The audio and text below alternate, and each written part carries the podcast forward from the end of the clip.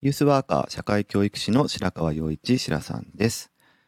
若者の成長や社会参画、福祉、働くことなどの日常生活全般に関わりながら、居場所づくりや地域づくりなどをしたり、若者のコミュニティや意思決定を支え、彼らが社会の一員になっていく手助けをする仕事をしたりしています。はい、えー、おはようございます。白さんです。えー、ちょっと長いシリーズになってるんですが、あの、ユースワークと物語ということで、あの、自分自身の実践の中ですごい大事にしているキーワード、まあ、若者たちと一緒に見出したキーワードでもあるんですが、その物語っていう話をしています。まあ、詳しくは、えー、昨日までの放送を聞いていただければというふうに思いますが、え今日はですね、若者たちが実際に作った物語、それがまあイベントとしてどう実現されているかっていう話、えー、と、まあ、あと物語の可能性っていう話、えー、まあ、まとめの部分になれればと思うんですが、その話をしていきたいなというふうに思っています。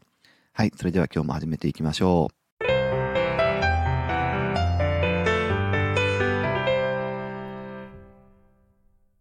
はい。で、物語なんですが、あのね、本当にたくさんあるんですよ。あの、ボツになった物語も含めると、何、何編ぐらいあるんですかね。多分2、30はあると思うんですけど、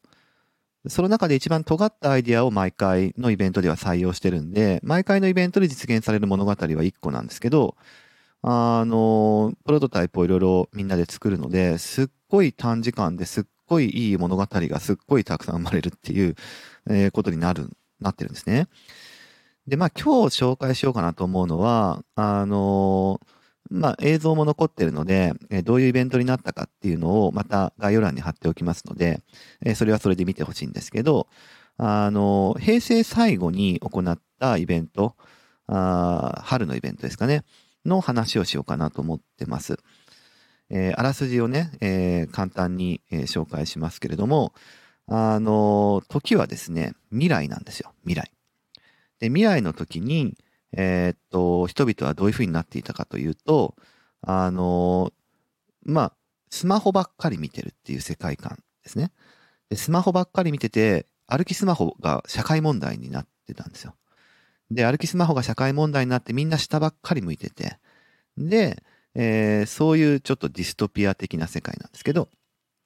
で、えー、そういう世界観の中で、まあ、主人公は、まあ、小学生の男の子なんですけど、あのー、そのスマホ、まあ、あとそのスマホはですね、実は、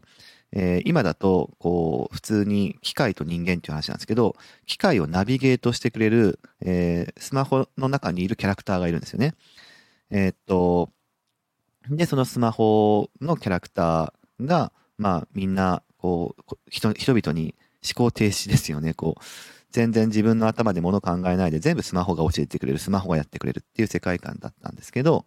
ある日ですね、その主人公、まあ、レン君という主人公なんですけど、レン君が、まあ、家に帰るとですね、あの、まあ、押し入れを探ってたんですね、レン君は。で、そうすると、あの、古ぼけた、えー、機械を見つけるんですよ、押し入れの中から。で、これは何だろうなっていうふうに、えっ、と、そのスマホ君に聞くわけですね。で、そうすると、その、えー、キャラクターはですね、あ、これはね、テレビって言うんだよって。え、テレビって？でも今、テレビってすっごい、これテレビにしては分厚くないみたいな。あ、そうだねって。で、未来の世界ですから、あの、昔はね、ブラウン管って言って、すごい、あの、分厚いテレビだったんだよ。変、変なのって言って。っていうふうに思ってたら、急にですね、その古ぼけた昔のテレビがですね、電源が入るんですね。プツって。で、ガタガタガタガタっていう風にテレビが揺れて、レン君は身構える。で、身構えたら、テレビから、えテレビの映像がわーって映って、で、テレビの中に不気味なですね、それこそブラウン管の、えっ、ー、と、テレビの、えテレビを被り物として被ったスーツ姿の変なやつが出てくるんですね。で、そいつの名前はミスター・ブラウンって言うんですけど、で、ミスター・ブラウンは、えー、レン君に話しかけるんですね。で、ああ、違う違う。えっと、その前にあれだ。急にテレビがガタガタガタってなって光ったら、そこから謎の黒い影が現れて、で、えー、スマホをレン君から奪い取って、その、えっ、と、正体不明の黒いやつはテレビの中に消えてしまうっていうことが起こったんだ。で、怒って、その後にレン君が、えって驚いてテレビを見つめ続けると、そのミスター・ブラウンってやつね、謎のキャラクターがテレビの中に現れて、で、物語的にはそいったトリックスター的な感じなんですけど、要はかき回し役なんですけど、レン君にいろいろこう、えー、なんかこっちの世界に来た方がいいんじゃないって、こっちの世界に来てスマホを取り戻さないといけないんじゃないの？君のためにもとかっていうふうに言って、で、レン君はテレビの中の世界に入るっていうことを決意するんですね。で、決意して、テレビの中に入ったら、そこは、え、っと、レン君はまだ、え、っと、生まれてなかったんですけど、えー、昔懐かしの平成の時代の話だったっていうことですね。で、平成の時代に入ってスマホを探す旅に、えっと、レン君は出かけようとするんですけど、あの、途中でですね、相棒の、えっと、ガラケー君に出会います。ガラパゴス携帯ですね。だからさっきのスマホを模したキャラクターの多分、あの、もっと先代の機種なんでしょうけど、ガラケー君に出会いますね。で、ガラケー君は、あの、結構柄が悪いんですけど、ガラケーだからね。えー、まあ、吸った問題いろいろあって、ガラケー君と一緒に、そのスマホを取り戻す旅に出かけるっていうのが、あの、大枠な物語の、えー、話ですね。で、最終的にいろんな、あの、冒険をレン君はしていくんですけど、えスマホを、えー、取ってっちゃった張本人であるシャドウって我々呼んでるんだけど、黒い影、シャドウに出会って、で、そのシャドウに対してどうやってスマホを、えー、取り返すかというと、レン君は対話を持ちかけるんですね。対話を持ちかけて、納得してもらって、そのスマホを、えー、返してもらう。で、返してもらうんですが、えー、じゃあ、レン君はこの世界にまあ用事がもうなくなったので、えー、この世界から脱出をしようというふうになるんですけど、相棒のガラケー君はですね、えー、レン君に、こう、去り際にここでお別れだって言うんですね。で、ここでお別れ、え、なんで？って、ここまで冒険をね、すごい共にしてて、最初は柄の悪い奴だと思ったけど、途中でお前はいい奴だな、なんていうふうに思ってた時期もあって、最後まで一緒についてきてくれたから、えー、自分の世界に一緒に行こうよって言うんだけど、ガラケー君は、いや、僕はここの世界に留まらなきゃいけないんだと。なぜなら、えー、僕には、ここの世界の、えっ、と、まあ、えっ、と、なんだっけ、ここの世界に留まらなきゃいけないんだっていうふうに言って、えー、いろんな機械たちを守らなきゃいけないんだみたいなね、そういう設定があるんだけど、あって、えー、っていうふうに言って。だけど、君が得たここの冒険っていう経験は、あの、変え難いものだから、あっちの世界に行ってもうまくやっていけるよと。あの、僕と出会った印に、えー、僕の体の一部である、えー、レアメタルをあげるよって言って。あの、実際これね、ガラパゴス形態の中にはレアメタルいっぱいあるわけですけど、レアメタルをあげるから、これを僕だと思って、元の世界に戻ってねって。振り向いちゃいけないよって。そのまんま、あの、元の世界に戻ってね、元気でねっていうふうに言って、涙ながらに帰っていくっていう、そういう話なんですね。で、それがどうイベント化されたかっていうのは、あの、まあ、ぜひ、えっ、ー、と、概要欄からの、えー、リンクで貼ってほしいんですけど、まあ、要はですね、世界観とか物語をワークショップ形式で作った時に、あの、若い子たちがその時に大事にしたかったものが何だったかっていうと、まあ、平成最後の時代だったんで、平成のこの時に、えー、自分たちより小さい子供たちに、この平成、うんと、あなたが残したい平成のいいところ、いいものって何だろうっていう問いでやってみたんですね。で、まあ、高校生、大学生たち、まあ、平成生まれの子も、あの、まあ、もういますわね。それで、えー、そういう子たちが出した一番大きな、えー、声はですね、あの、情報機器だったんですよ。これ、なんか僕は昭和生まれなので、あ、そうなんだと思って。平成生まれの子たちは、なんか、これから生まれてくる子とか、えー、っと、平成っていう時代を知らない、あまり覚えてない、印象が薄い子たちに、何が、こう、すごい平成って良かったんだよっていうふうに言いたかったのかなっていうと、情報機器、インターネットとかパソコンとかですね。これは平成で生まれたすごいものなんだよって言いたかったっていうのがあって、で、そういう話を作りたいっていうところから始まっていったんですね。で、さっき僕が言った物語で革新的だったのは、やっぱり、まあ、あの、いろいろあるんですけど、スマートフォンを、えー、シャドウからどうやって取り返すかっていうところをみんなで考えるときがみんなすっごい葛藤したんですね。あの、要は、あの、物語的には、その物語的にはシャドウっていうのは要は主人公の負の部分なんだけれど、主人公、つまり主人公は元々の世界、世界では、もう周りがそうしてるから歩きスマホをするのが当然な世界だった。だけど主人公はそれにちょっと違和感を実は持っていて、で、その違和感を持っていた部分が膨れ上がってそれがシャドウになったっていうそういう設定があるんですね。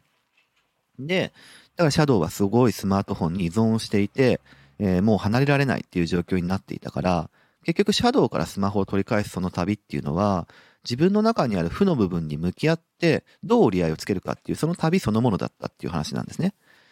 で、折り合いのつけ方をどうしようかっていう時すっごいいろんな意見が出ました。取り上げるべきだっていう意見もあったし、あのすごい、こう、要は、あの、なんか説得してとか他のものを与えるとかいろんな意見が出たんだけど、最終的に、えー、みんなの中に腑に落ちたのは、スマートフォンが悪いんじゃない、情報機器が悪いんじゃないと。その道具が悪いんじゃなくて、道具とどう付き合っていくかっていう、その関係が大事なんだっていうふうに思い立ったんですね。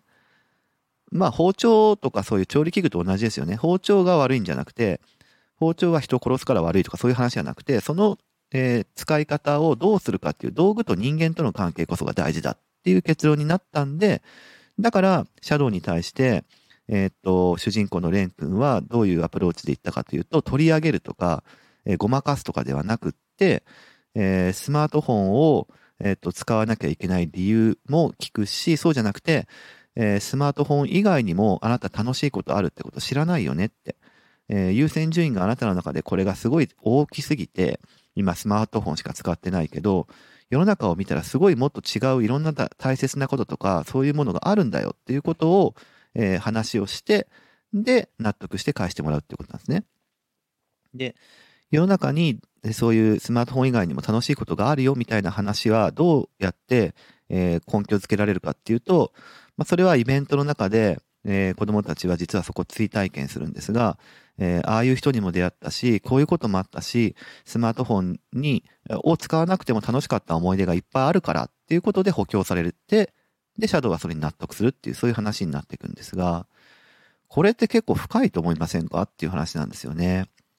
あの、当然、道具と人の関係みたいなものをもっと探求していくと、えー、なんか哲学カフェみたいなね、そういう話にも至れるんだけど、いかんせん、あの、これは、イベントを作っていくために、えー、作り上げていく世界観、設定だったりするので、あの、それ以上は深く切り込まないんですけど、十分に現代的なテーマが含まれていて、で、しかもそれ若者たちにすごく関係あるテーマだとも思っていて、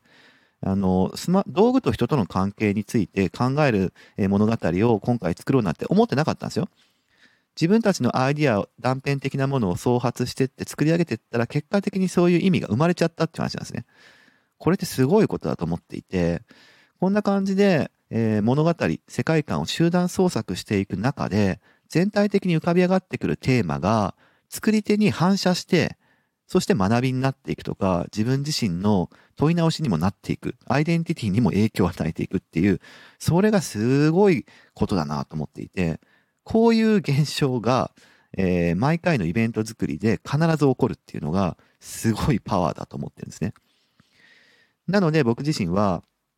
あの物語っていう話をこう数日間にわたって話してきましたけど、あの、たまたま、えー、問題意識がイベント作りにあったんで、ワークショップの方法とか、えー、出来上がった物語によって若者たちがどう変化してきたっていうものをたまたま見れたんだけれども、あの、やっぱり物語の力っていうのはすごい。自分が今まで常識だと思っていたものを捉え直す力もあるし、えー、今まで考えてもみなかったものが物語というもので、えー、見えるようになって自覚されるようになるとか、そういう、こう、自分自身の、自分自身も変える力があるし、世界の見方を変えることにもなるし、その物語を通して世界をこうしていきたいなっていうことすらも考えたくなるような力がある。しかもそれを集団でやろうとすると、集団でそれを確信づいて、そうやってやっていこうと決意することにもつながるっていうことになって、これはすごいことをやってるんじゃないかというふうに思ったというのが、えー、物語と、まあ、自分のユースワーク実践の話ですね。あの、シェアしたい物語のエピソードはまだまだあるので、まあ、折に触れて、え、こういう物語もありましたよっていうのをちょっとずつ紹介していこうかなというふうには思っていますが、えー、まあ、自分のユースワーク実践と物語っていう、えー年末年始またいでしまいましたが、そういうお話は、えー今日で一旦区切りというふうにしたいと思います。聞いてくれてありがとうございます。それではまた明日お会いしましょう。